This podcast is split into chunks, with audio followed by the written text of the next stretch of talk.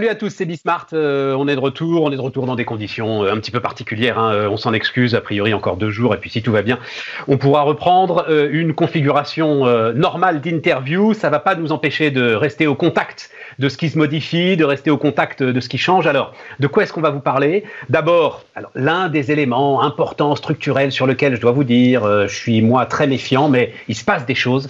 C'est ce qui se passe autour, du Made in France, et on va rediscuter avec Olivier Van Stock, hein, Agile Bayers qui euh, regarde pour nous ce qui se passe du côté des directions achats. Et vous allez voir, notamment dans le B2B, il y a des choses structurelles qui sont en train d'évoluer sur euh, le Made in France avec de, très très bonnes raisons euh, business. Évolution aussi du monde du travail, ça aussi c'est quelque chose qu'on suit très très près.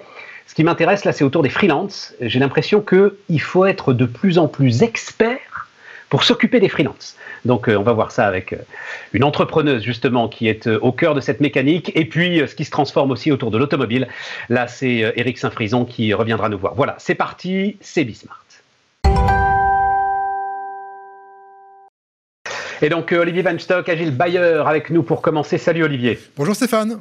Donc, on s'était dit hein, la dernière fois, tu viens nous voir régulièrement, on parle des achats, des directions achats on a la conviction, toi comme moi, qu'elles sont en train de prendre une place très très importante euh, au cœur de l'entreprise et qu'elles portent évidemment c'est la stratégie de l'entreprise hein, euh, qui est au-dessus, mais qu'elle porte un certain nombre des réponses aux questions qu'on se pose et, aux défis qui, euh, qui sont posés aujourd'hui au développement euh, de nos sociétés, sociétés au sens large. La question du Made in France, on revient là-dessus. Olivier, je vais voir. Alors, évidemment, les graphiques qu'on va voir là sont sortis de l'étude que tu as publiée quand? C'était en début d'année, c'est ça, hein, Olivier? Oui, c'est l'étude Agile Bayer CNA qui a été publiée le 18 janvier 2011, 2021, pardon. Donc, on, on va voir le tout premier graphique. Euh, et tu l'as identifié, ce Made in France, comme euh, une volonté, alors c'est quoi 30% des directions achats, c'est ça que ça veut dire là? Une volonté de plus en plus de relocaliser? Alors plus ça va, et ça on le voit depuis de nombreuses années, hein, le Made in France aux achats dans le B2B, on n'est pas sur une révolution, on est sur une évolution, mais plus ça va, plus il y a une volonté effectivement euh, d'acheter Made in France, et on n'est plus dans le dans l'espèce de volontarisme politique, on est passé dans des volontés. Et entre volontarisme et volonté, le monde est énorme. Il y a des très bonnes raisons qui sont des raisons business de d'acheter Made in France. La première, vas-y, vas-y. Ouais, vas-y, vas-y. Vas-y, vas-y, vas-y. J'ai trois, quatre raisons principales. La première, c'est ce qu'on appelle la sécurisation. La sécurisation, c'est quoi? C'est s'assurer qu'on va livrer le produit. Ma grand-mère, elle disait, faut pas avoir tous les œufs dans le même panier. Et eh ben, c'est la logique qu'on a aujourd'hui. C'est de se dire, derrière la relocalisation, ça ne veut pas dire qu'on arrête d'acheter loin. Ça veut dire qu'on met une partie loin et une partie près. Le deuxième logique classique, c'est du time to market. On sait très bien que si on veut vendre, il faut aller plus vite. Et quand le fournisseur est plus près, ben on va plus vite. Et puis le classique impact carbone, quand on achète en France, il y a moins de carbone qui est dépensé. Et en plus. Alors, on va en reparler, ça, euh, de l'impact carbone. Attends, on va en redire un mot parce que ça pose la question de la taxe carbone. Euh, moi, j'ai noté dans ton étude des choses aussi euh, très intéressantes, et notamment ce que tu appelles les liens collaboratifs. C'est-à-dire qu'on est de plus en plus à l'époque de la co-construction entre différentes entreprises. C'est ça. Et là, l'éloignement, quand les choses sont en train de devenir vraiment stratégiques, l'éloignement en fait pose problème, se rendre compte un certain nombre de directions. C'est vrai ça, Olivier? Bah, on peut, s'il y a un problème, on gagne en réactivité. Et puis malgré tout, le fait que ce soit des hommes et des femmes qui se parlent pour de vrai dans la vraie vie, bah, ça a un impact de temps en temps, effectivement. Oui, c'est ça.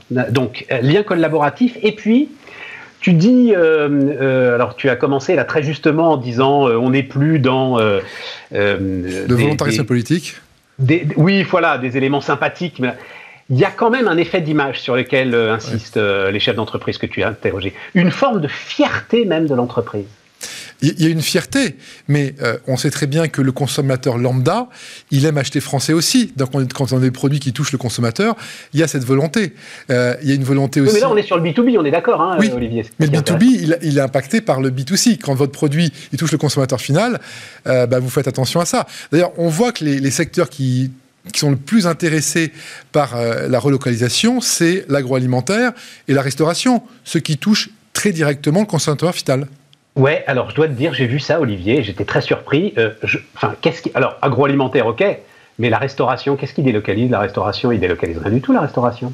Mais il y a la. Qu'est-ce qu'ils peuvent relocaliser euh, Enfin, j'avais, voilà, j'étais interdit devant ce secteur. Le jus de tomate, par exemple, c'est principalement fait en Chine aujourd'hui. Euh, faut s'énerver pour prendre du jus de tomate français. Alors, je sais que ça peut paraître pas évident, mais ah, si. je savais pas. Voilà. Donc, euh, donc il y a un vrai travail à faire. et, donc, euh, oui. après ça, c'est intéressant. D'abord, c'est la restauration et, et l'agroalimentaire, et après, c'est la défense et l'aéronautique. Et moi, j'entendais le directeur achat de Thales qui disait Mais moi, j'achète pas du Made in France, j'achète de l'autonomie technologique. Et ça, c'est un point qui est effectivement de plus en plus sensible. Pour reprendre l'expression, c'est le cœur du métier, c'est le cœur du moteur, parce qu'effectivement, là, c'est de l'autonomie technologique. ils ont besoin de ça, et les États ont besoin de ça, mais aussi les, entreprises pour ne plus être pieds et poings liés. Ce qui euh, me fait penser d'ailleurs, si euh, euh, vous nous faites l'honneur d'être là demain, on rediffusera d'ailleurs l'interview bah, justement d'un des patrons de ces. Alors, c'est une petite ETI, on va dire ça comme ça, hein, euh, de cette filière aéronautique aujourd'hui, autant d'ailleurs sur euh, l'aéronautique civile que l'aéronautique de défense, ça s'appelle le groupe RAFO, et il multiplie en ce moment justement les petites acquisitions parce qu'il est en train de profiter à plein euh, de ce mouvement d'autonomie d'autonomie technologique. Je vais juste te donner un exemple. Vas-y, vas-y, vas-y. Pour, pour rebondir sur ce que tu dis, je donne un exemple. Il y a un an, l'armée française a dû choisir ses pistolets semi-automatiques eh ben, ils ont été obligés de les acheter en Autriche. Il y a un seul fabricant de, pistolets en France. Il est, il est trop petit dans la région stéphanoise et ils ont choisi un fournisseur de pistolets semi-automatiques en Autriche et les munitions sont achetées en République tchèque. Oui, mais alors ça pose une autre question, euh, Olivier, euh, à laquelle, euh, enfin, les, patrons que tu sondes posent eux-mêmes la question quel est le périmètre pertinent quand même quand on parle de relocalisation? C'est-à-dire ah, le Made in France ou le Made in Europe? C'est ça. La question est quand même posée et euh, le Made in Europe paraît quand même avoir une certaine légitimité. Qu'est-ce que tu en penses? On, est bien d'accord, mais pour la symbolique, le fait que l'armée ait un fusil qui ne soit plus français, je sais que ça marque les esprits. Donc tu me parlais tout à l'heure de l'image, effectivement, ça marque les esprits l'armée, elle a besoin de bons fusils. Hein. On est d'accord. Euh, c'est le choix qui a été fait. C'est le choix qui a été très, Très, très, très, très important, particulièrement pour l'armée, que d'avoir de, bons fusils. Dernier point, alors là, qui m'a beaucoup surpris et qui est très intéressant. Donc, et, c'est là où on va en venir à la taxe carbone, euh, au kilomètre, etc. La relocalisation apparaît, alors on va peut-être le voir sur, euh, sur un deuxième graphique, qu'on va laisser peut-être un peu plus longtemps d'ailleurs. Hein. Euh, je le dis à ceux qui mettent ces graphiques parce qu'il est un peu complexe, donc il faut qu'on ait le temps de le lire, ça ne pose aucun problème. La relocalisation apparaît comme une clé pour réduire les coûts. Comment est-ce que, comment est-ce que ça fonctionne, ça, Olivier? Alors, bah déjà, euh, on va prendre les composantes aujourd'hui de l'économie. Le transport est devenu de plus en plus cher. C'est-à-dire que quand on compare deux prix, on, compare le coût total d'acquisition. Dans le coût total d'acquisition, quand c'est loin, c'est cher. Les prix du transport maritime aérien ont explosé. Donc le coût global, il fait qu'il est, extrêmement intéressant d'être en Europe ou en France. Après ça, quand on a des problèmes de, euh, de livraison en urgence, la livraison en urgence coûte beaucoup plus cher donc quand il y a des crises.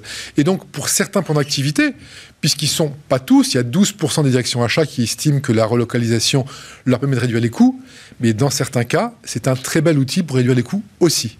On va remettre le graphique là, hein, euh, effectivement, euh, euh, et, on va être clair, c'est pas le premier point mis en avant pour réduire les coûts. Mais c'est celui qui progresse le plus vite. C'est celui qui progresse le plus vite.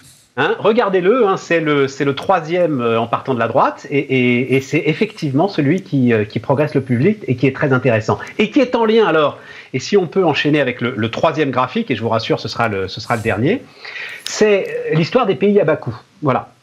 Donc, objectif de votre entreprise en matière d'achat dans les pays à bas coût. Et, là, on se rend compte que euh, finalement, ce n'est pas un axe de travail, et c'est quand même ce qui arrive très très majoritairement. C'est-à-dire, euh, euh, on est sur une part historiquement faible, je parle sous ton contrôle, de ceux qui souhaitent augmenter leurs achats dans les pays à bas coût. C'est ça, hein, Olivier? Oui, parce que alors il y a une bonne raison pour laquelle ils ne veulent plus trop augmenter leurs achats dans les pays à bas coût, c'est que tout ce qui est doit dans les pays à bas coût l'est déjà d'une façon assez majoritaire. Au-delà de ça, il y a une autre logique, c'est que les pays à bas coût, quand on pense à la Chine, la Chine, ça fait 20 ans qu'ils ont une inflation de 10%. Ben, 20 ans, 10%, ça commence à être de plus en plus cher. Donc les différentiels de coûts pour les coûts de production ont diminué. Bon. Mais c'est là effectivement que euh, la question de la taxe carbone euh, elle devient légitime. Voilà. Alors, elle sera aux frontières européennes de toute façon. Hein. Ah, d'accord. Mais, mais c'est là où effectivement l'ensemble de ces éléments, réduction de coûts, souveraineté technologique, enfin tout ce dont on vient de parler, prendra encore plus de résonance si effectivement tu donnes un prix au transport et à l'émission de carbone. C'est bien la logique effectivement qui prévaut. Et puis voilà, on, a quelque chose de très très concret. Les prix des transports sont de plus en plus élevés et donc ça, a une composante de coût sur le coût global. Ouais, de toute façon. Sans, euh, mais, mais là, on a peut-être sur quelque chose de conjoncturel quand même, Olivier, sur notamment le prix des containers, transport maritime, etc. Oui, on est là, on est, on est, conjoncturel, mais le conjoncturel, ça peut aider à faire bouger les choses. Parce qu'il y a quand même beaucoup de conjoncture en ce moment. c'est ça. À un moment, à un moment l'assaut conjoncturel fait une structure. Et c'est l'agilité. Merci Olivier. Olivier Van Stock, donc un euh, agile buyer. Tu voulais rajouter quelque chose Non, Stéphane. Euh, et, on peut retrouver évidemment l'étude sur notre site web en intégralité. Mais bien sûr, bien sûr. Agile buyer en un seul mot. On continue Bismarck tout de suite, les amis. Merci Stéphane.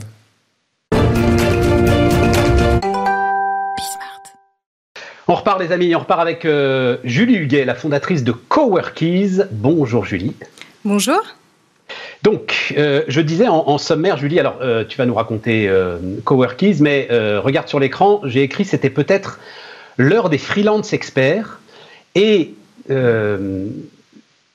la nécessité pour ceux qui les accompagnent, et Coworkies accompagne des freelances justement spécialisés dans le marketing et la communication, de se spécialiser eux aussi. Pourquoi d'abord euh, tu as, et ensuite on, verra tes développements, mais pourquoi d'abord tu as fait ce choix d'une plateforme spécialisée pour les freelances du marketing et de la communication euh, alors c'est une bonne question. En fait, euh, il y a plusieurs réponses. Euh, la première, c'est que je suis moi-même issue de ce secteur. je travaillais pour l'annonceur dans l'horlogerie du luxe pendant plus de sept ans, et je faisais, je gérais moi-même énormément de projets en marketing communication pour lesquels j'avais besoin de, compétences d'ultra experts que je n'avais pas en interne, puisqu'en fait le marketing et la communication est un secteur qui s'est vraiment développé avec une multitude de nouveaux métiers qui apparaissent régulièrement et je devais euh, les trouver en externe sans avoir forcément euh, la bonne option. Euh, je devais euh, aussi également euh, gérer pas mal de complexité par rapport au sourcing, au référencement de ces indépendants, etc. Et je me suis dit qu'il manquait une solution. Donc j'ai d'abord répondu à mon propre besoin. mais d'une manière générale, avant de créer Coworkies, je m'étais déjà rendu compte que en fait le, le, freelancing explose, il y en a de plus en plus, avec au démarrage souvent des métiers de l'informatique qui étaient un peu les pionniers à exercer leur métier en indépendant, mais que finalement euh, ils ont apporté aux entreprises euh, une nouvelle méthodologie de travail, hein, une manière de travailler plus agile, ce qui fait que ça s'est étendu à d'autres secteurs. Et aujourd'hui, dans l'entreprise, on voit bien que le secteur du marketing et de la communication accueille de plus en plus d'indépendants, d'ultra spécialistes euh, de différents métiers, auxquels on va faire appel quand on a besoin, mais dont on n'a pas besoin tout le temps. Et donc, le, le freelancing est finalement quelque chose qui est vraiment adapté à ce secteur-là. Mais le, fait d'avoir une plateforme spécialisée, je reviens là-dessus, c'est-à-dire tu leur apportes des services particuliers qu'une plateforme généraliste ne leur euh, apporterait pas parce que tu peux effectivement avoir dans ton portefeuille et euh, on va parler de, l'entreprise freelance.com avec laquelle tu décides de fusionner tu peux avoir dans ton portefeuille pas mal de métiers finalement on va dire euh, plutôt au potentiel qui ont tous à peu près les mêmes besoins euh, alors, pour les indépendants, là, tu parles, ce qu'on apporte à notre communauté, ouais, effectivement. alors, moi, je parle vraiment de communauté. Aujourd'hui, avec Coworkies, on s'appuie sur une communauté de plus de 30 000 experts des métiers du marketing et de la communication qui vont être amenés à un moment donné à travailler ensemble. Donc, ils sont spécialisés euh, dans leur secteur, mais on sait qu'à un moment donné, ils vont travailler ensemble en équipe, chez le client, pour le client, avec lui. Et donc, euh, ce sont des métiers qui ont besoin de se connaître, qui ont besoin de tisser un réseau entre eux et qui, en fait, ont besoin de savoir ce que font un petit peu leurs petits camarades autour d'eux. Donc effectivement, il y a un vrai intérêt à travailler la communauté plutôt que de se retrouver dans une communauté un petit peu euh, euh, diverse avec des métiers euh, finalement qui nous ressemblent pas, avec lesquels qu'on va peut-être moins croiser dans l'entreprise. Il y a un vrai intérêt effectivement à créer une communauté spécialisée des métiers du digital, du marketing ou de la communication. Et donc c'est ce qu'on fait. Donc on a créé cette communauté qu'on anime, qu'on forme, à laquelle on, pour laquelle on organise pas mal d'événements, comme par exemple les cafés freelance, qui sont une rencontre normalement physique, mais en ce moment plutôt digital, mensuel, qui leur permet d'élargir leur réseau, euh, de partager des tips, d'aborder des problématiques qui sont propres à leur métier. Ouais, tu deviens presque un réseau social professionnel finalement, euh, autant qu'une plateforme de mise en relation. Oui, pour les indépendants, c'est essentiel, effectivement. Et puis, ensemble, ils vont créer des nouvelles tendances, ils vont créer des équipes, ils vont être amenés à créer des collectifs de freelance. Et, ça, en fait, ça se provoque aussi. Donc, c'est aussi notre rôle de les mettre ensemble, de les mettre en lien et de leur permettre de, se retrouver. Comment tu gères la concurrence au milieu de euh, ce magnifique collectif-là, euh, où tout le monde s'aime et se coopte alors en fait, euh, on a un axe différenciant avec Coworkies.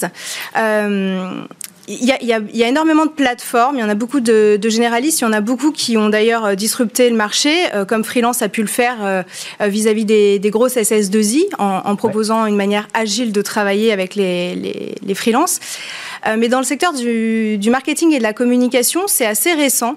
Donc on voit vraiment une poussée du nombre d'indépendants, mais, ce n'est pas encore dans les mœurs. Donc nous, on s'est vraiment spécialisé euh, sur ce secteur-là et on a développé une plateforme euh, tech, en fait, Coworkies, qui recense nos indépendants et qui nous permet d'aller chercher les bonnes compétences, mais aussi de créer des collectifs et de suivre les projets. Donc c'est vraiment adapté au monde du marketing et de la com et de suivre les projets pour donner un maximum de visibilité aux clients. Donc on est un guichet unique et on a une plateforme qui matérialise ça en fait. Il y a un sujet avec euh, alors qui est euh, qui va un petit peu au-delà et qui touche assez souvent d'ailleurs l'achat de, prestations intellectuelles sur euh, sur ce sujet du freelancing et de l'achat de prestations intellectuelles, c'est qu'en fait tu peux très très facilement faire s'effondrer les coûts à partir du moment où bah, les coûts de fabrication par définition sont très réduits, puisque c'était sur la... On a vu énormément de plateformes naître d'enchères inversées, faut bien les appeler comme ça, euh, comment est-ce que, avec, euh, bah, notamment dans le domaine du marketing et de la communication, des jeunes gars qui sont prêts à tout pour se faire un nom et qui sont prêts à tout pour être publiés, qui sont prêts à tout pour avoir un premier contrat et même à travailler quasi gratuitement. Donc ça aussi, c'est un sujet pour toi, j'imagine. Comment est-ce que tu gères ce sujet? Ouais, c'est un vrai sujet. D'ailleurs, c'est euh, très amusant parce qu'on a fait un événement le mois dernier qui s'appelle Freelance arrête de te brader. Euh, et qui était un événement euh, fait pour justement expliquer comment bien positionner son TJM, euh, quelles sont les questions à se poser, quelle prise TJM, donner. TJM, il faut que tu dises ce que c'est, un taux journalier. Hein, tout à fait. Donc voilà, c'est le taux journalier moyen. un indépendant, ce qu'il faut savoir, c'est qu'il est libre de fixer son TJM et on n'a pas de rôle à avoir là-dessus. On a, en tant que plateforme d'intermédiation, on ne doit pas du tout imposer un TJM ni côté client ni côté freelance. En revanche, on est là effectivement pour les conseiller et on se rend compte que souvent les, les TJM enfin les, indépendants ont du mal à se donner un prix parce que ça veut dire euh, s'auto-donner une valeur aussi, c'est quelque chose qui n'est pas évident. Donc on les accompagne sur ce sujet. Euh, et nous, on est sur euh, vraiment de la proximité. Nos indépendants sont en France et en Suisse, parce qu'on est, on est dans les deux pays. et ils vont travailler souvent chez le client. Donc la question du TJM est essentielle. Et en général, on fait tout pour justement leur, enfin, les aider à fixer le bon prix, à l'inverse de voilà d'une concurrence déloyale qu'on peut retrouver sur sur voilà, des plateformes qui sont un peu plus ouvertes, on va dire. Ouais, c'est ça. Alors, euh, bon, après, concurrence déloyale, je n'ai jamais bien compris ce que ça voulait dire, mais en tout cas, c'est sûr, un effondrement des prix. Et, j'imagine que tu peux leur donner une forme de benchmark, en fait. C'est-à-dire que euh, c'est compliqué aussi, vu la variété d'émissions, mm. euh, que de pouvoir évaluer son TJM, comme tu dis, le salaire qu'on peut demander. Quoi. Et on a souvent plusieurs TJM, plusieurs prix puisqu'un indépendant peut être amené à faire du conseil ou de l'opérationnel, euh, peut aussi adapter son prix en fonction du client, une mission dont il a vraiment envie, par exemple pour une petite start-up qui aurait moins de budget, il peut se dire bon j'accepte parce que euh, j'ai envie d'aider cette start-up, ou au contraire, euh, voilà, je, connais ma valeur, je vais avoir une vraie mission stratégique, donc mon prix va être un petit peu plus élevé.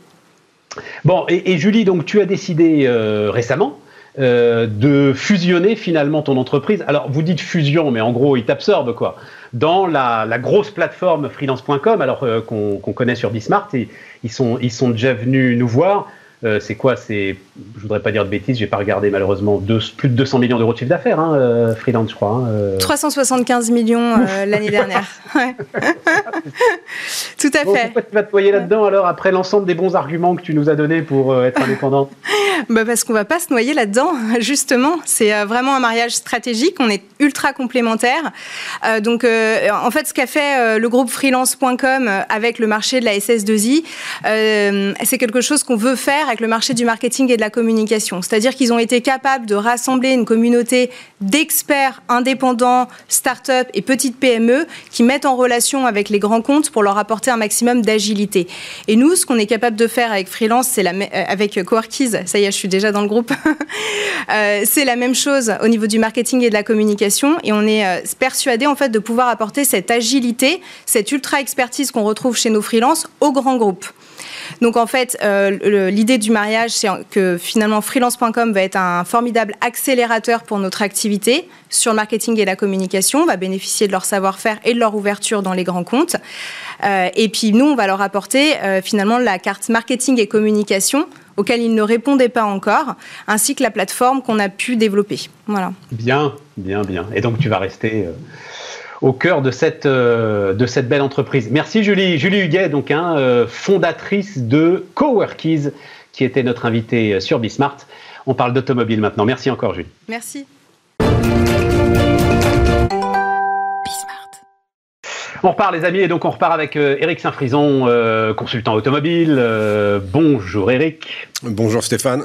Il vient nous voir très régulièrement. Et alors Eric, ça a été d'ailleurs, enfin c'est oui, ça a été, c'est peut-être encore toujours, non, moins aujourd'hui, mais ça a été euh, une de tes activités euh, très intenses euh, autour des concessions et des concessionnaires il y a, il y a, il y a quelques années. Et on a le sentiment qu'elles sont en train de vivre, ces concessions et ces concessionnaires, une forme de révolution.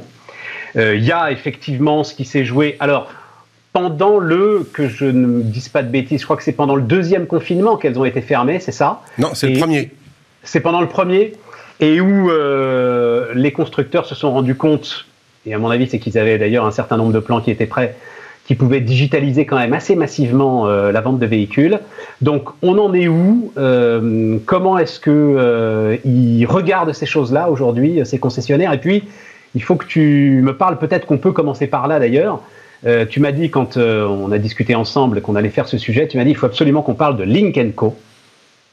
Oui, qui est une révolution. Donc, euh, alors je sais pas, on commence soit par les concessionnaires, on va vers Link Co, soit euh, ce site Link Co, tu nous racontes son histoire et on va vers les concessionnaires ensuite. Euh, raconte-nous Link Co, dis-nous un petit peu ce que, ce que tu y vois, toi. Alors en fait, les deux, les deux sujets sont totalement liés, puisque d'un côté, tu as la question de l'avenir de la distribution traditionnelle, tridimensionnelle, physique, qu'on connaît depuis la nuit des temps, et puis de l'autre, tu as un acteur nouveau, qui est Link Co, qui est une société chinoise, hein, c'est une marque chinoise qui a été créée par le groupe Geely qui est basé à Hangzhou, à côté de Shanghai, qui possède aussi Volvo, au demeurant, et Polestar, et qui a décidé de créer une marque euh, euh, from scratch, euh, basée sur la conception du produit, le développement d'un produit qui est issu d'une Volvo d'ailleurs hein, à la base, et de le commercialiser sur Internet sans aucun point de vente, exclusivement ou quasiment exclusivement par des formules d'abonnement. Donc c'est extraordinairement disruptif, et c'est la première fois qu'une marque automobile intègre de A à Z la chaîne de valeur du e-commerce euh, dans, son, dans son mode de distribution. Et donc la réflexion immédiate, c'est de se dire la transformation digitale de la filière, la, mutation de la filière est arrivée à son stade ultime, qui est celui de l'intégration verticale de A à Z. Alors attends, attends, attends, attends, tu vas trop vite sur Link Co, parce qu'évidemment, tu m'en as parlé, j'ai été voir. Et je vais être très franc avec toi, euh, Eric, j'ai rien compris. J'ai rien compris. C'est-à-dire, et, tu viens de m'expliquer, tu, tu, as l'impression, vous irez voir hein, Link Co, hein, comme, euh, comme ça se prononce, tu as l'impression d'être sur un site de location de voitures finalement euh, assez classique. Bon, il est bien fait, ok, machin. Et puis à un moment, on te dit la voiture. Et là, tu ne comprends pas, mais quoi Quelle voiture La voiture Ça dépend, vous avez plusieurs voitures. Non, c'est la voiture. Mais on ne te l'explique pas vraiment. On te la montre. Ça reste en plus, tu n'arrives pas à voir quelle marque, donc je viens de comprendre que c'est une Geely, c'est pour ça que. Euh, non, c'est Link Co en fait. La marque, c'est Link Co. C'est ça. Mais c'est un modèle unique. C'est un modèle unique, sans option, sans équipement, sans rien. Tu choisis pas ta voiture, tu choisis la couleur. Euh, et c'est tout toute la beauté du projet, si je peux dire. C'est la révolution, elle tient dans le fait qu'il casse le modèle intégralement. C'est une marque développée pour servir des clients qui ne veulent pas forcément posséder une voiture, mais comme ils le disent sur leur site, devenir membre d'une communauté, ce qui est aussi une des caractéristiques euh, des, des transformations digitales de filière. Quand tu peux créer une communauté autour de ta marque, tu as abouti cette transformation euh, complète. Et donc il propose un produit unique offert à une communauté qui paye un abonnement, comme pour ton téléphone mobile, pour consommer cette mobilité ou partager la mobilité. Donc c'est là le côté disruptif de la chose. Mais je voulais te proposer un autre exemple, parce qu'en fait, en travaillant, en préparant... Attends, attends, attends, attends, je suis pas au bout, moi, de cette histoire. C'est dingue. C'est-à-dire que donc, Link Co se présente comme un constructeur automobile, on est d'accord, qui ne vendra jamais de voiture. Toutes ces voitures seront louées à sa communauté à travers le monde. Alors pas exactement sur le site. Quand tu cherches bien, tu peux quand même l'acheter si tu le veux. Euh, en fait, tu peux payer un loyer de, qui t'amène à la possession, donc une location avec option d'achat, qui t'amène à la possession, et donc tu peux la consommer. Mais ils ne font absolument rien pour te pousser à l'acheter. Ah non, ça c'est clair. Mais Eric, c'est la T leur truc.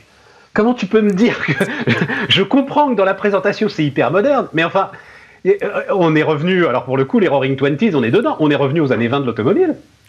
Un seul modèle euh, Alors, un seul modèle, il n'y a pas qu'une seule couleur à l'époque où Henry Ford l'avait fait pour la rendre en plus accessible euh, au, plus grand nombre, en l'occurrence aux ouvriers de l'usine, parce que c'était le principe d'Henry Ford, hein, pouvoir euh, faire acheter des voitures aux gens qui les produisaient. On n'est pas exactement dans le même schéma. On est sur des voitures qui, à la base, sont des Volvo. Hein, elles sont rhabillées, mais ce sont des plateformes et des moteurs de Volvo. mais on est dans, chez un constructeur automobile qui a décidé de créer sa propre filière de disruption. Mais c'est ça qui m'intéresse. Et j'aimerais aller au bout de ce que je voulais te dire. Allez, vas-y, vas-y. Ce qui est intéressant, c'est que quand tu regardes un autre constructeur chinois qui a, qui a suivi à peu près le même modèle de développement de produits, qui s'appelle MG, qui est la marque MG qu'on connaît, mais c'est un constructeur chinois qui a repris la marque et qui développe des voitures électriques. Eux, ils ont lancé la marque en France, là, depuis le début de l'année, avec un réseau de concessionnaires. Donc, ils ont pris la posture à 180 degrés de celle de Link Co. Donc, tu as la disruption d'un côté et de l'autre, la, la réplication du modèle traditionnel. Et c'est super passionnant de regarder les deux en parallèle. Parce que ça veut dire qu'il n'y a pas de vérité. Ça veð dire qu'un modèle ne s'oppose pas à l'autre. De mon point de vue, les deux modèles se complètent et la vérité, elle est entre les deux. Bon. Euh, enfin, Link Co, euh, on verra ce que ça donne. Hein. et puis euh, peut-être que c'est moins disruptif pour les Chinois que pour les Français. J'en sais rien. Tu peux me répondre là-dessus. Mais franchement,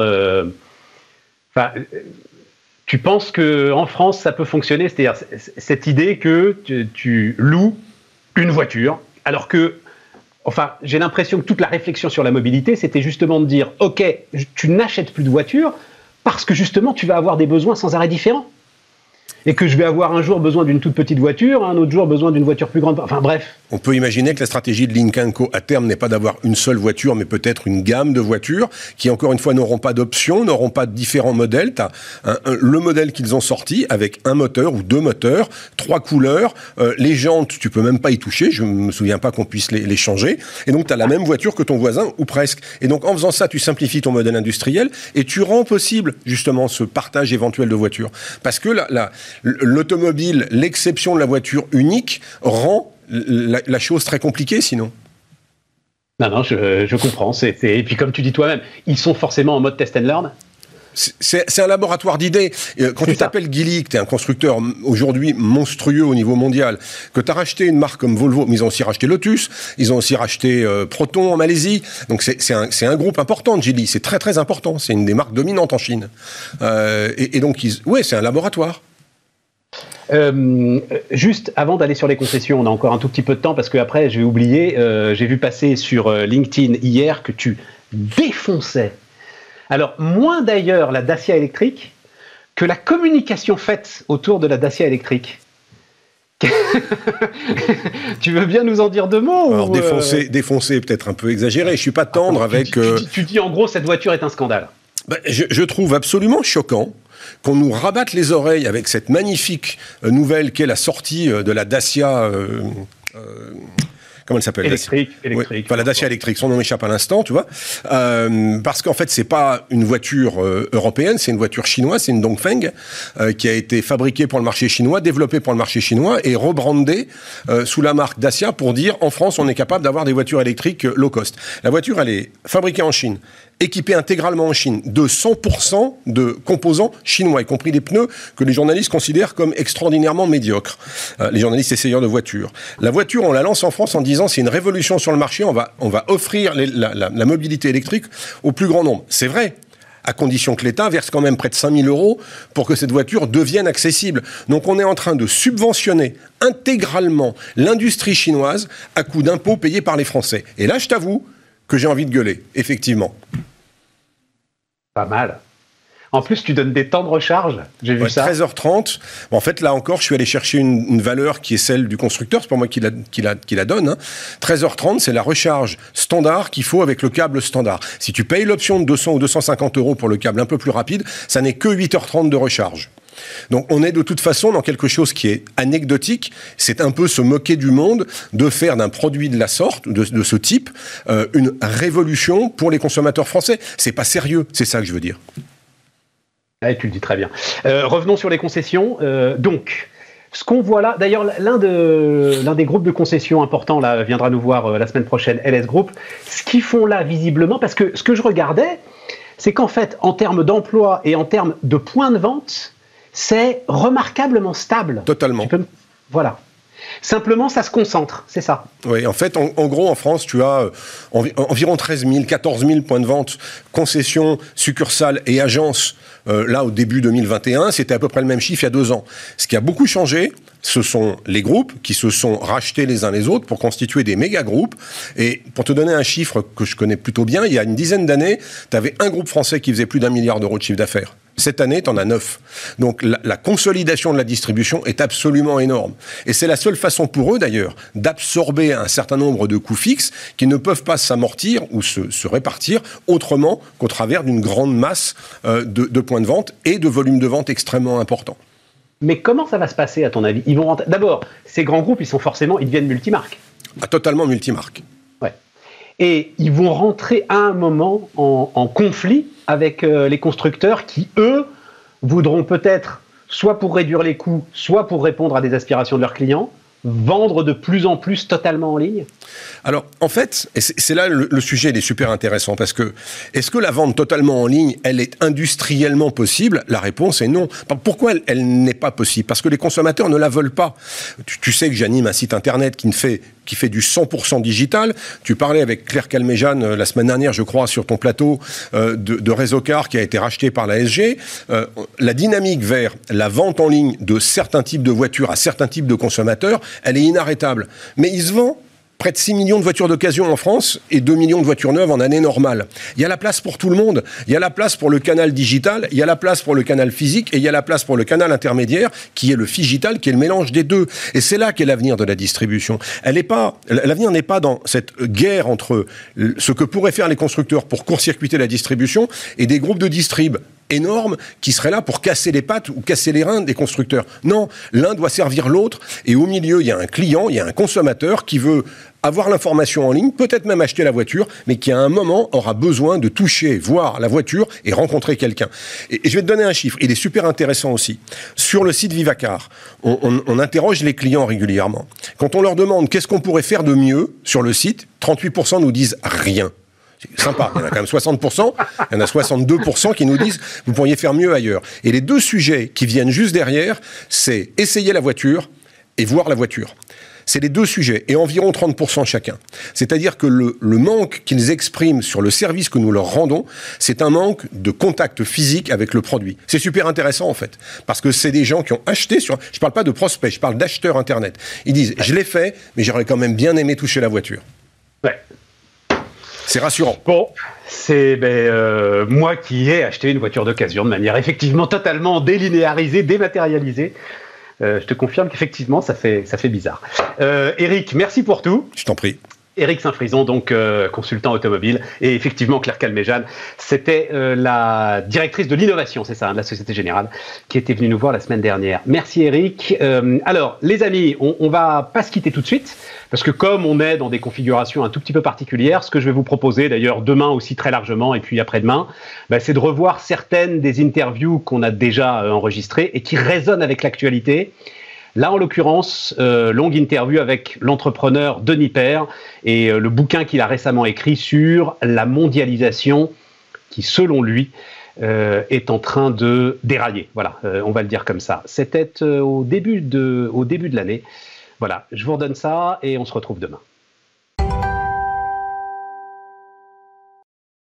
Et donc on va terminer avec euh, Denis Père. On va terminer. Euh, vous inquiétez pas, Denis, on a 22 minutes, donc euh, on a le temps de s'expliquer parce que donc Denis Père qui écrit un bouquin qui s'appelle Le contrat mondial. Vous me parlerez un peu compliqué le contrat, euh, Denis. Hein, je dois, ah oui, ah, bah, essayer de vous le faire en plus simple. Oui, mais je doute pas que vous, me le ferez en plus simple.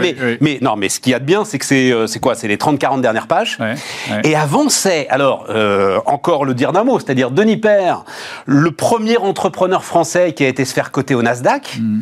et qui dit on a complètement raté la mondialisation. Mm, mm, mm. Notre mondialisation est un échec, un semi-esclavage généralisé et une ruine. Oui, oui, je parle de semi-esclavage, pas forcément généralisé, mais oui, oui, c'est vrai. Ah si, je crois que tu le dis. Hein, si je l'ai noté, ah si, je l'ai noté, c'est que j'utilise le terme de semi-esclavage, pas forcément généralisé. généralisé. Euh, non, mais ça doit être euh, euh, globalement autour de la Chine, voilà. C'est hein, ça, entre autres. et un appauvrissement, notamment de l'industrie, de l'ensemble des pays développés. Absolument. Absolument.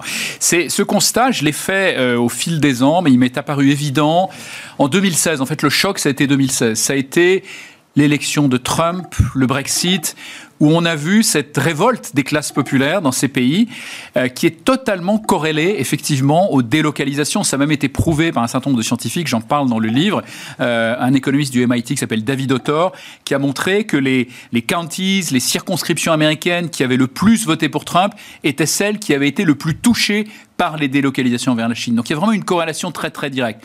Et, et puis c'est mon expérience aussi de développeur de solutions de stockage d'énergie qui m'a ouvert les yeux où effectivement, moi je connaissais la mondialisation heureuse. Moi j'ai passé 30 ans à développer des sociétés. Business Object, c'est la mondialisation heureuse. Ah, mais c'est la mondialisation heureuse, bien sûr, et qui a là aussi. C'est un, un, jeune entrepreneur français qui sûr, se retrouve. Mais il y, a, eu cette mondialisation heureuse dans des pays qui ont des règles similaires. Les pays développés ont tous la même histoire. Ils ont 150 ans d'histoire industrielle, donc à peu près 150 ans d'histoire sociale et 50 ans d'histoire environnementale. Donc ils ont les mêmes règles, ils ont les mêmes normes. Et puis vous avez les pays émergents, les pays, les pays en développement, qui eux ont démarré leur industrialisation il y a très peu de temps, il y a 20, 30 ou 40 ans. Et donc on ne peut pas s'attendre à ce qu'ils aient des normes sociales aussi riches, aussi sophistiquées, aussi élaborées, et donc les coûts qui vont avec. Parce que quand on a des normes élevées, on a des coûts élevés. Il y a une corrélation directe aussi entre le taux horaire de main-d'œuvre et par exemple le niveau de dépenses sociales, ce que je montre dans le livre. Par exemple, la Chine aujourd'hui, on est à des taux horaires de l'ordre de 5 euros de l'heure, quand en Europe de l'Ouest et aux États-Unis, on est à 30.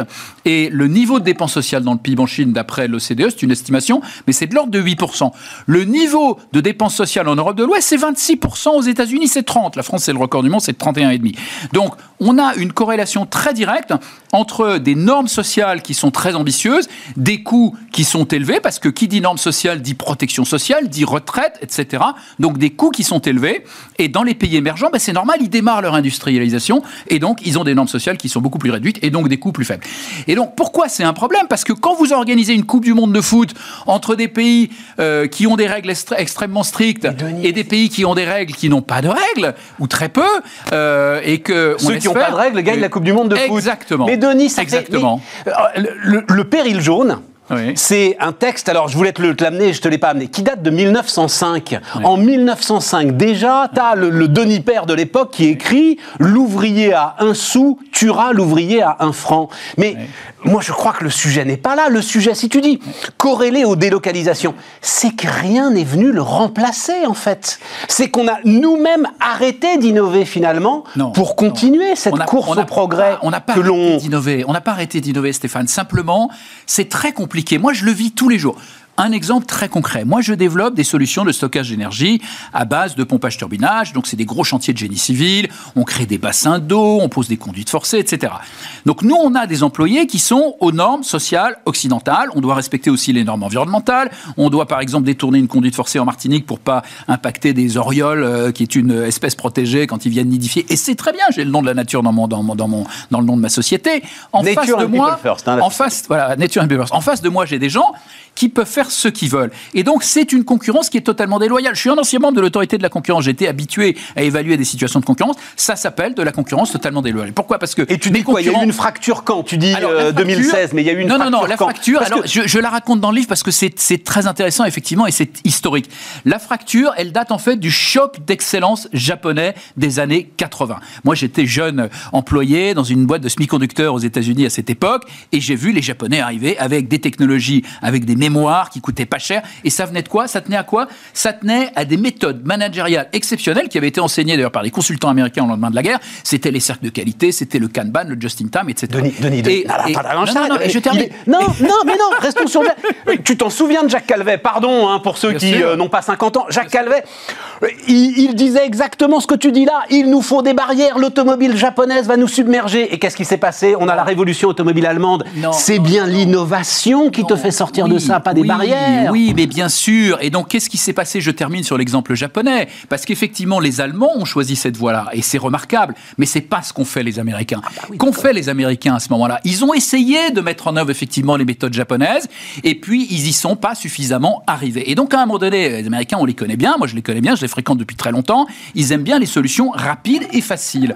Donc, qu'est-ce qu'ils ont fait? Ils ont dit on va arrêter d'essayer de se battre, d'essayer de devenir japonais. Le choc, ça a été quand Toyota a ouvert des usines aux États-Unis et a réussi à sortir des voitures beaucoup moins chères avec des ouvriers américains, avec le contexte euh, législatif et, et fiscal américain. Ils sortaient des voitures qui étaient beaucoup moins chères. Donc, les Américains ont dit non, on n'y arrivera pas on n'y arrivera pas. Parce qu'effectivement, la bonne réponse, c'était de lutter sur l'excellence. Donc, qu'est-ce qu'ils ont fait? Ils ont dit, on va aller chercher, pour baisser les coûts, on va aller chercher de la main-d'œuvre pas chère au Mexique. Et ils ont fait le NAFTA. Donc, là, les, multinationales américaines. Voilà, c'est ta grande théorie. Mais les multinationales américaines pas une grande théorie, ont embrouillé, en fait, les responsables politiques en leur disant, on n'a pas, le choix, euh, il faut qu'on délocalise. C'est documenté, c'est historique, c'est de l'histoire aujourd'hui. J'en parle dans le livre, tout est archi documenté. Ah oui, mais c'est passionnant. Documenté. absolument passionnante. Et donc, et donc, les multinationales américaines, effectivement, ont monté un groupe qui s'appelle USA NAFTA, avec des captains dans chaque État. Donc, euh, dans le Massachusetts, il y avait GE parce que c'était leur État, etc.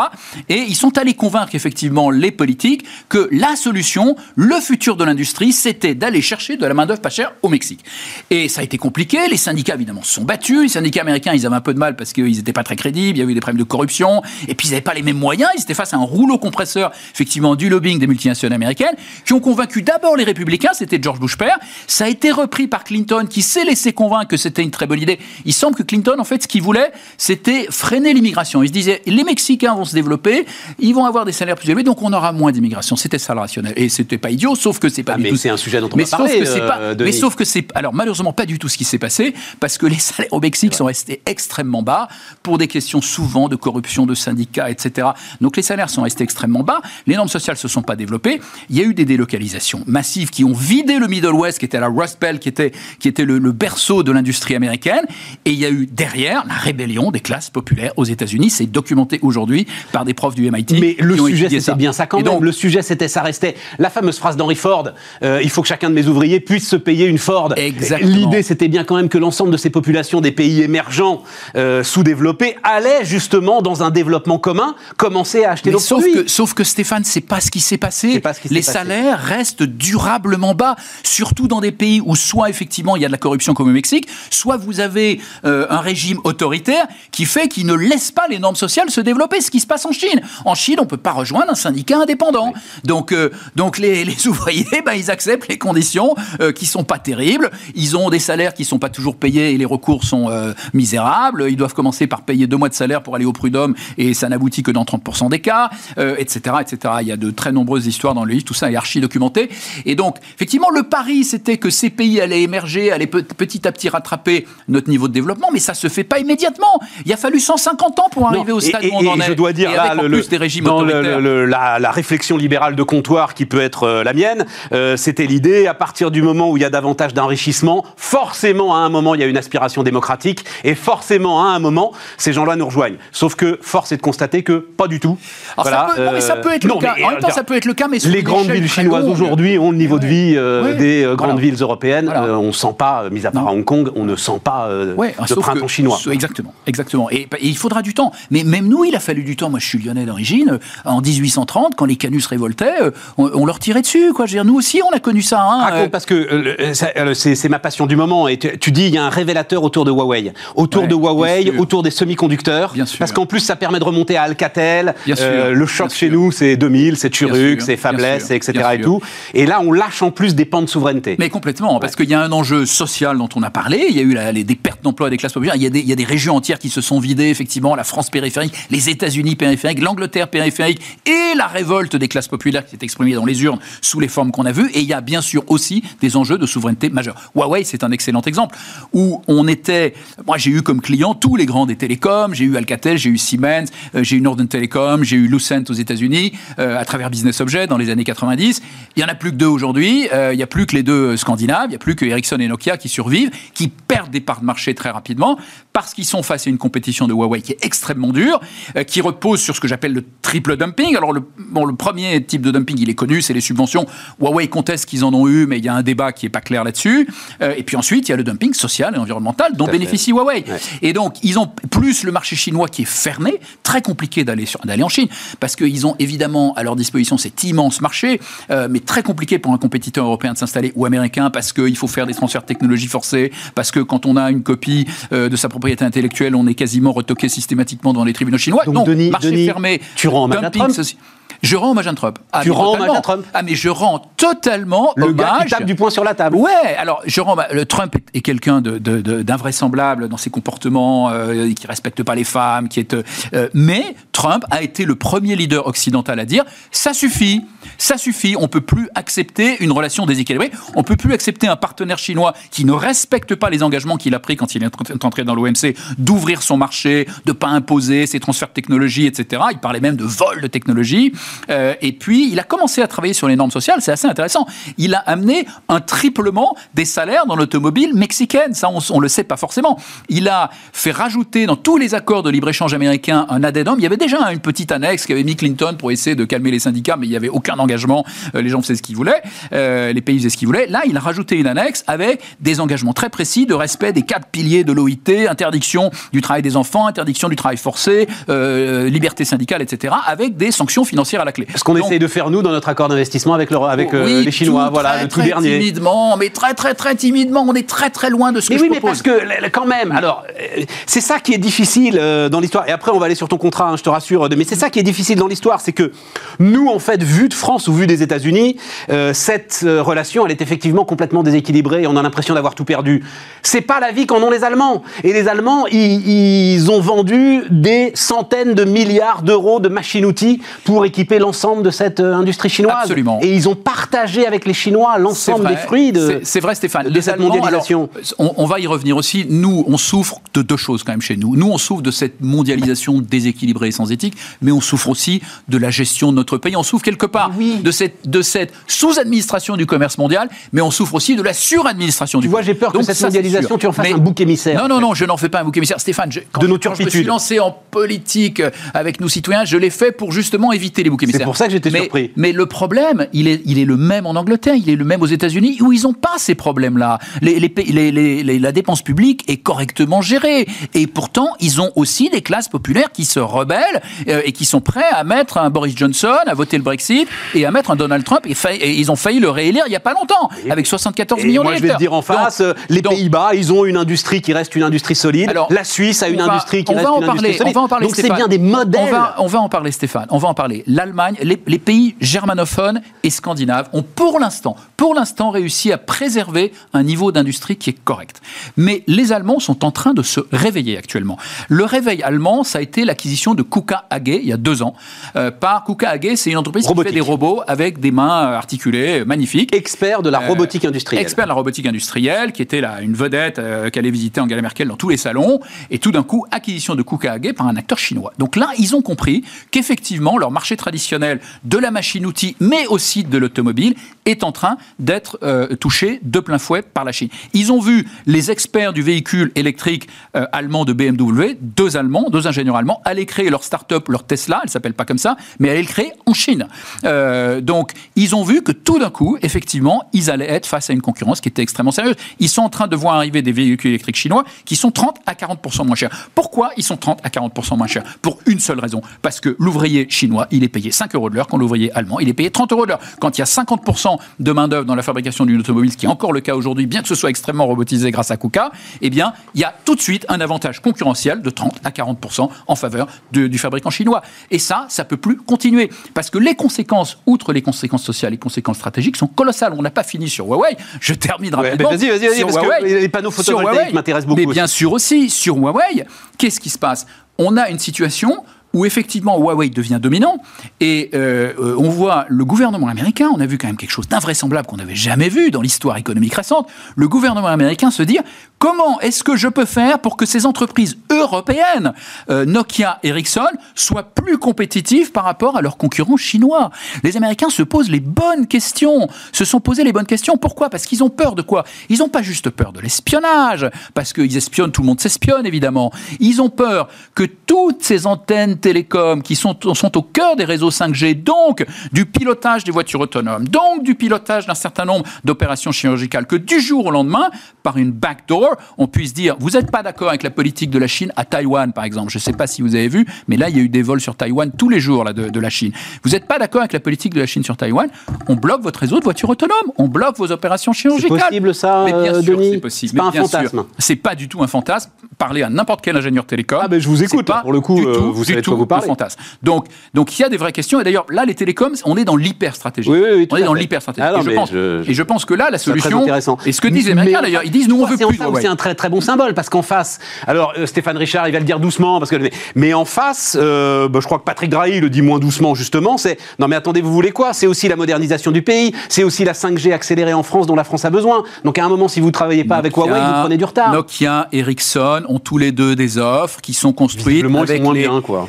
Ils sont moins bien parce que c'est vachement dur de concurrencer les Chinois quand ils ont parce que c'est vrai ça. aussi dans la R&D. un peu de dégradation. Ah non, parce que non, moi je pense qu'il n'y aura pas de dégradation le jour où la concurrence sera euh, level playing field. Mais en attendant, il faut accepter peut-être de dégrader un tout petit peu nous euh, l'ensemble de nos il faut- produits il faut accepter de pour payer. rétablir cet équilibre. Bah, il faut pas forcément dégrader, parce que la, la concurrence, en l'occurrence, elle s'exerce aussi sur la R&D. Ce que dit très bien Turuk, que je, que je cite dans mon bouquin, il disait, moi, quand je recrute euh, un ingénieur allemand ou un ingénieur français, je recrute trois ingénieurs en Chine pour le même prix. Et c'est toujours le cas. Donc la R&D de Huawei, elle est boostée aussi par cet avantage concurrentiel du très faible coût de la main-d'œuvre qui est lié à la faiblesse également des normes sociales chinoises. Donc ça va très très La loin. fabrication de batteries, euh, on aura pas le Alors, temps, les les panneaux. batteries, là. très La- vite. Un concentré des travers de la mondialisation actuelle. Bien sûr, bien sûr. Ça commence euh, au Congo, en RDC, avec des gamins qui travaillent dans les mines pour 25 centimes d'euros euh, de l'heure, sans gants, sans masse, sans casse, des mines qui s'effondrent, on va pas les chercher. Les adultes, c'est pareil. Ensuite, ça continue en Chine. 80% du cobalt est raffiné en Chine,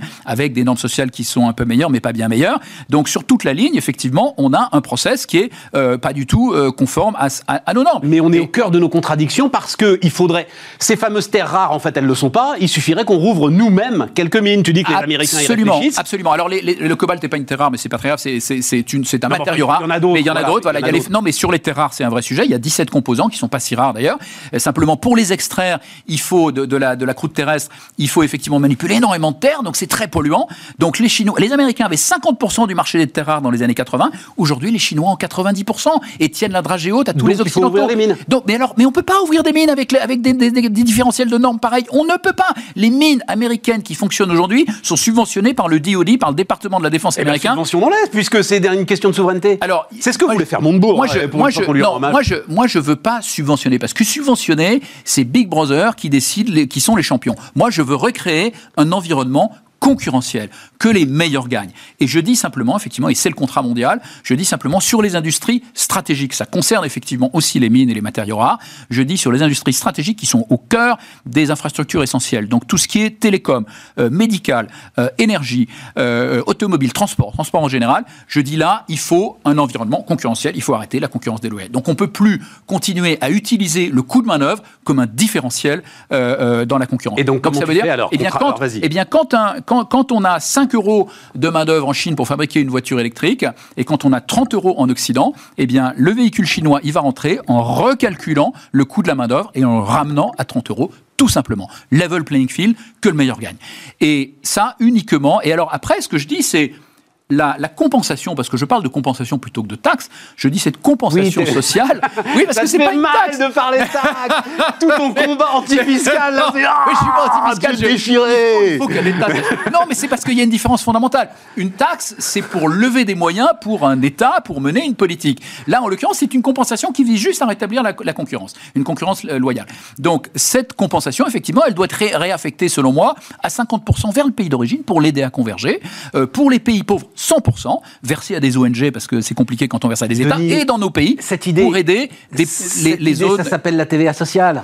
Ça s'appelle la TVA sociale et ça s'appelle la taxe carbone aux frontières. Oui, si on la prend les taxe normes, carbone, si la les taxe carbone, la taxe carbone aux frontières, si, effectivement, c'est une très bonne idée. Ou la TVA sociale, on peut l'appeler comme ça si on veut aussi. Mais ça doit s'appliquer à une vaste zone de libre-échange. Ça ne peut pas être une réponse nationale, même pas, je pense, une réponse européenne. Ah, de toute façon, ça, tu faut- n'y arrives pas. Enfin, tous Voilà. ceux qui ont essayé n'y arrivent pas. Voilà, il faut, non, mais il faut une réponse à l'échelle des pays développés euh, qui ont des environnements, des normes sociales et environnementales qui sont similaires et qui veulent organiser un vaste marché où la concurrence s'exerce, où l'excellence s'exprime, où Nokia se bat contre Ericsson, mais avec les mêmes règles, avec les mêmes armes et pas de façon euh, déséquilibrée comme c'est le cas aujourd'hui avec des compétitions. Bon alors, euh, je le dis d'un mot hein, pour ceux qui auront envie de... Mais ce que tu résumes, et alors merci d'ailleurs, hein, effectivement, de, manière très très simple, c'est beaucoup plus élaboré que ça. Oui, Euh, voilà, beaucoup plus détaillé. c'est un vrai job. Il y en a, il y, en a pour, il y en a pour 30 pages. Mais alors, juste, il nous reste deux minutes. Ça veut dire, finalement, le déclic sur tout ça, euh, qui est évidemment passionnant, euh, c'est peut-être la crise démocratique que traversent aujourd'hui nos sociétés développées, qui va à un moment faire que, parce qu'il faudrait que les, les dirigeants arrivent à se rassembler là-dessus. Ils n'y arrivent pas. euh. Moi, je pense qu'ils vont y arriver, Stéphane. Ils vont être obligés. Re- re- regarde ce qui se passe, par exemple, avec la Chine. Trump essaye de se battre tout seul. Dit c'est inadmissible, il faut arrêter, ils nous piquent nos technologies, ils n'ont pas les mêmes normes, etc. Il arrive à pas grand-chose. Biden arrive. Biden dit, en fait, Trump là-dessus, il avait raison. Il le dit pas comme ça, mais c'est tout comme. Mais enfin, c'est tout comme. Il l'accepte. Et il dit maintenant, moi, je veux une alliance des démocraties sur ce sujet-là. Il faut qu'on se rassemble. Nous, les démocraties qui avons les mêmes valeurs, on doit se rassembler autour de ces idées. Alors, il va pas aussi loin que ce que je propose pour l'instant. C'est dommage, mais il va peut-être y venir. Pour l'instant, il, il demande juste à la Chine de respecter ses engagements euh, pris quand ils ont rejoint l'OMC. Et il veut simplement rassembler les démocraties autour de ça. Je pense que l'étape d'après, c'est le contrat mondial. C'est de dire maintenant, on va aussi parler de normes sociales et environnementales. Mais alors, tu as, des passages passionnants sur, euh, sur Ricardo, sur. euh, alors, on va pas rentrer là-dedans, hein, mais c'est très très intéressant. Euh, j'invite, il aurait fallu que j'invite Jean-Marc Daniel pour en parler avec toi. Voilà, le, le- le- le- le- le fan absolu de, de Ricardo. Mais on est d'accord, c'est quand même, c'est le libre échange Le libre-échange, qui est au cœur de la paix mondiale, qui est au cœur du développement des hommes. euh, euh, Stéphane, le peut libre-échange, je suis un fan absolu du libre-échange. Bon, voilà. Je suis un fan absolu du libre-échange quand les règles du jeu sont les mêmes pour tous. Quand on organise une Coupe du Monde de foot avec des règles différentes pour chacun des joueurs, là, je suis plus d'accord. Et par contre, je suis d'accord pour continuer à commercer avec ces pays. Il le faut pour la stabilité du monde, pour la paix du monde, pour le développement des pays émergents. Bien sûr qu'il faut continuer à les aider. Bien sûr qu'il faut continuer à commercer avec eux. On en a besoin. On a besoin aussi pour la prospérité de nos industries. Donc c'est ce que je propose dans le contrat mondial. Voilà, c'est écrit en toutes lettres, le monde développé ne peut pas se contenter de se barricader. Absolument. Voilà. Absolument. Merci de l'avoir noté. Merci de l'avoir noté. Denis Père était notre dernier invité sur Bismart.